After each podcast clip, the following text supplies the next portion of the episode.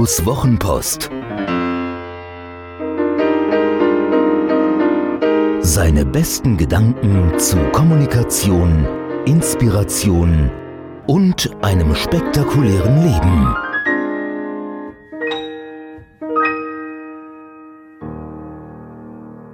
Hinterm Haus begraben. Es gibt Entscheidungen, die fallen nicht, weil ihre Tragweite uns schier erdrückt. Sie stecken uns im Hals wie ein Hähnchenknochen, wir bekommen keine Luft mehr und leiden arge Qualen. Während wir mental blau anlaufen, kommt die Entscheidung weder vor noch zurück, wir stecken fest. Gerade arbeite ich an meinem Imagefilm, also einem maximal fünfminütigen Stück, nach dessen Genuss ein Mensch, der mich noch nicht kannte, eine Idee von mir haben soll. Genug Klarheit, um sich leicht entscheiden zu können. Kennenlernen mit der Chance auf ein Engagement oder eben nicht. Beides ist prima, denn der eine kann ein guter Kunde werden, der andere wird mir kein schlechter. Selbstredend habe ich den Film beauftragt. Die mit einem solchen Projekt verbundenen Aufgaben übersteigen meine Fähigkeiten bei weitem. Die Jungs von Epic Works machen einen tollen Job. Der Buchtrailer sieht super aus und kommt auch toll an. Doch der Imagefilm soll das Meisterstück werden.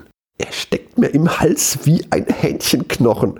Ich fühle mich, als hinge mein Überleben vom Gelingen dieses Filmes ab. Ich kann mich nicht entscheiden, ich gebe kein Feedback.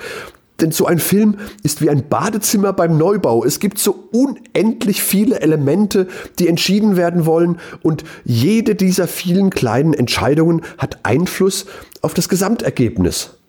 Ich erinnere mich noch, als es darum ging, die Bäder in meinem ersten eigenen Haus zu bauen. Beim Sanitärladen meines Vertrauens musste ich mehr Entscheidungen treffen als ein hinter den feindlichen Linien abgesetzter Einzelkämpfer. Als die ebenso langmütige wie freundliche Frau auf der anderen Seite des Schreibtisches mir zu einem Designer-Siphon für 96 Mark Aufpreis riet, ja, schon ein bisschen her. Da platzte meine Hutschnur und ließ einen sehr schlechten Eindruck bei allen zurück, die zu dieser Zeit noch im Laden waren. Was soll ich sagen? Am Ende hatte ich einen Designer-Siphon für 96 Mark Aufpreis. Damit ich überhaupt in den zweifelhaften Genuss dieser Ausstattungsorgie kommen konnte, hatte ich ein paar Monate zuvor eine viel größere und weitreichendere Entscheidung zu treffen gehabt. Ich musste mich für ein Haus entscheiden. Das war ziemlich schwierig.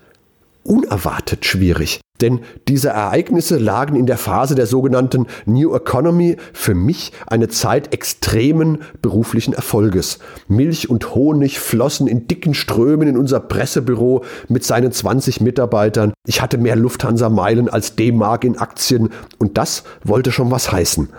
Damals arbeiteten wir für AOL an mehreren großen Aufgaben gleichzeitig. Portale wurden komplett neu aufgesetzt, ein eigenes Redaktionssystem entwickelt.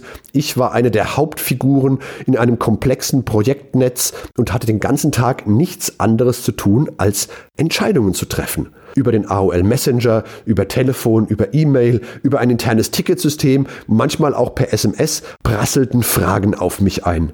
Wie Bruce Lee in seinen besten Tagen wehrte ich ganz alleine in der Mitte des Dorfplatzes die auf mich zustürmenden Heerscharen ab, um am Ende des Tages den Siegerstaub von der Hose zu klopfen und zufrieden in den verdienten Feierabend zu radeln. Oft lange nach Sonnenuntergang. Doch für ein Haus konnte ich mich nicht entscheiden. Welche Qual! Lange wusste ich nicht, was es war, das mich nicht entscheiden ließ und litt sehr darunter.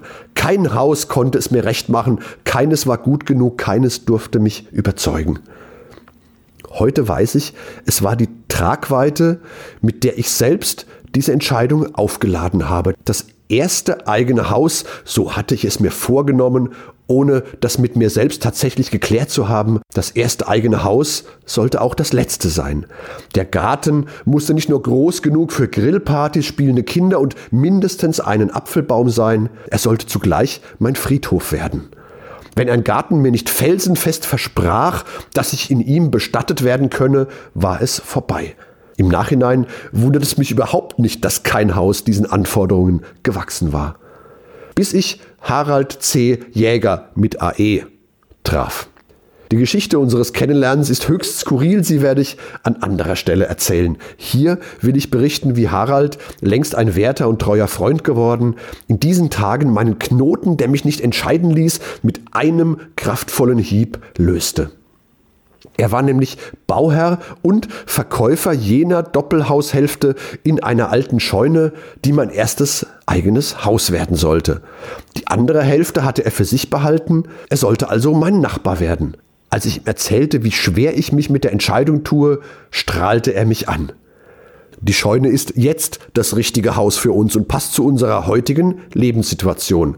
Wenn ich in fünf Jahren anders leben möchte, vermiete oder verkaufe ich die Scheune eben. So einfach geht das? Ja, so einfach. Denn die allermeisten der großen Entscheidungen unseres Lebens, jene, die sich so bedrohlich groß und schwer anfühlen, die uns im Hals stecken und unser Gemüt verdunkeln, sind gar nicht für die Ewigkeit gegossen. Wenn wir später etwas anderes wollen, ändern wir es eben. Im Falle des Hauses wird es verkauft und etwas anderes gekauft. So geschehen in jeder Hinsicht zum Besseren. So auch das Imagevideo. Was muss es mich heute jucken, ob die Texttafeln in einem Jahr noch perfekt sind?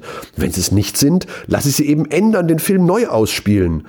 Wenn es neue Aufnahmen von Vorträgen, Lesungen, Moderationen gibt, die mir besser gefallen als jene, die jetzt vorliegen, tauschen wir sie eben aus. Eine Kleinigkeit für Profis kostet nicht die Welt.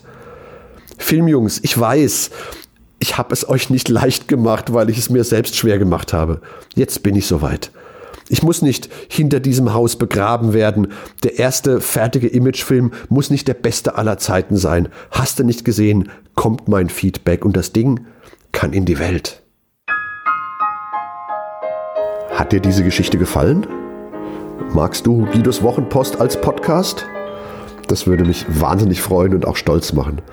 Und wenn das so ist, dann würde ich mich noch mehr freuen und es würde mich noch stolzer machen, wenn du mir eine Bewertung gäbest. Gerne fünf Sterne, wenn du es für angemessen hältst. Gerne eine Rezension, ein paar Zeilen dazu, was dir besonders gut gefallen hat und was es vielleicht für dich bedeutet hat. Das Schöne ist, mit guten Rezensionen steigt die Reichweite und dann kommen noch mehr Menschen in den Genuss von Guidos Wochenpost als Podcast. Das wäre doch toll, oder?